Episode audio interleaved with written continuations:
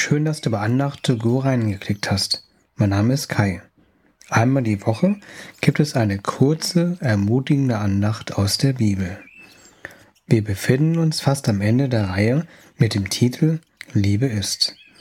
Wir schauen uns verschiedene Aspekte der Liebe an, die wir im sogenannten Hohelied der Liebe finden. Das ist in 1. Korinther 13. Heute geht es um die Stelle 1. Korinther 13, Vers 4. Liebe macht sich nicht wichtig. Anders formuliert, Liebe gibt nicht an. Oder Liebe ist demütig. Wie schaffen wir es, uns nicht so wichtig zu nehmen? Warum sollten wir unsere eigene Kraft nicht so in den Mittelpunkt stellen, sondern uns mehr auf Gott konzentrieren? Darüber machen wir uns heute Gedanken. Paulus schrieb in 2. Korinther 12, Vers 9, Gott sagte zu mir, meine Gnade muss dir genügen, denn meine Kraft ist gerade in den Schwachen mächtig. Jetzt bin ich sogar stolz auf meine Schwachheit, weil so die Kraft von Christus auf mir ruht. Paulus hat viel gelitten. Im Kapitel zuvor erwähnte Paulus zum Beispiel, dass er gefangen genommen, ausgepeitscht und gesteinigt wurde. Woher nahm Paulus diese Kraft, einen Großteil der Briefe aus dem Neuen Testament unter diesen schweren Bedingungen zu schreiben?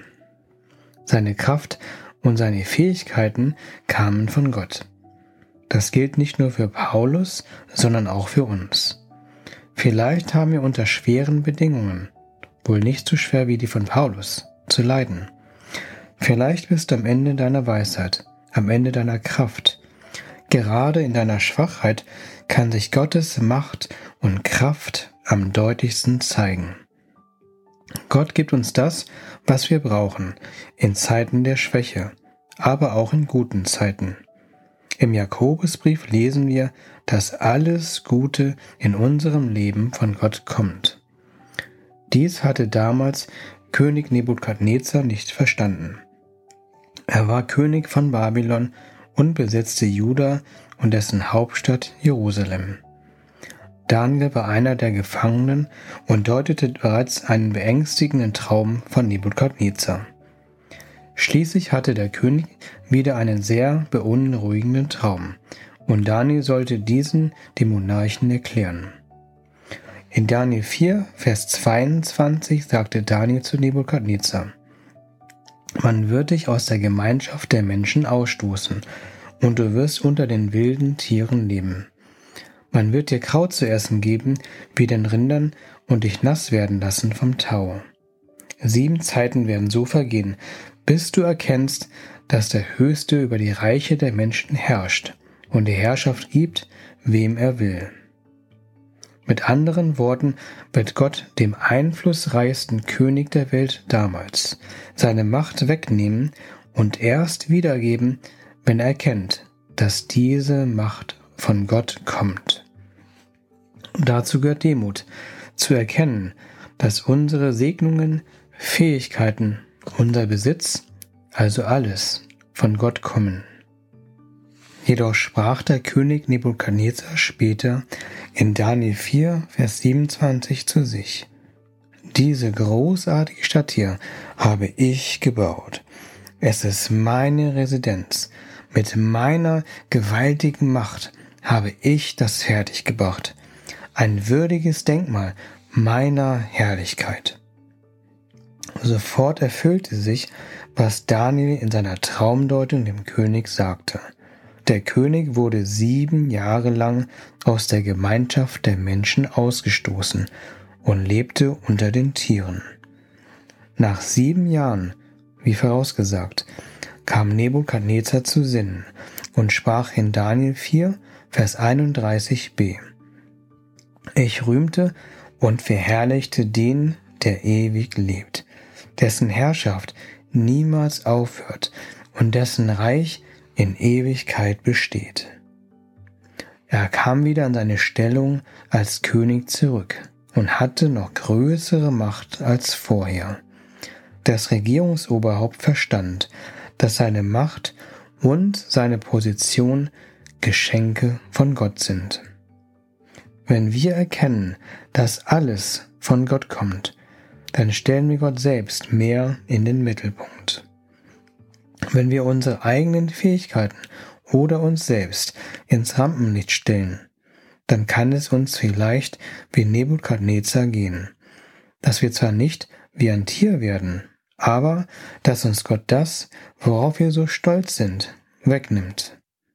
Wir sollen erkennen, dass alles von Gott kommt.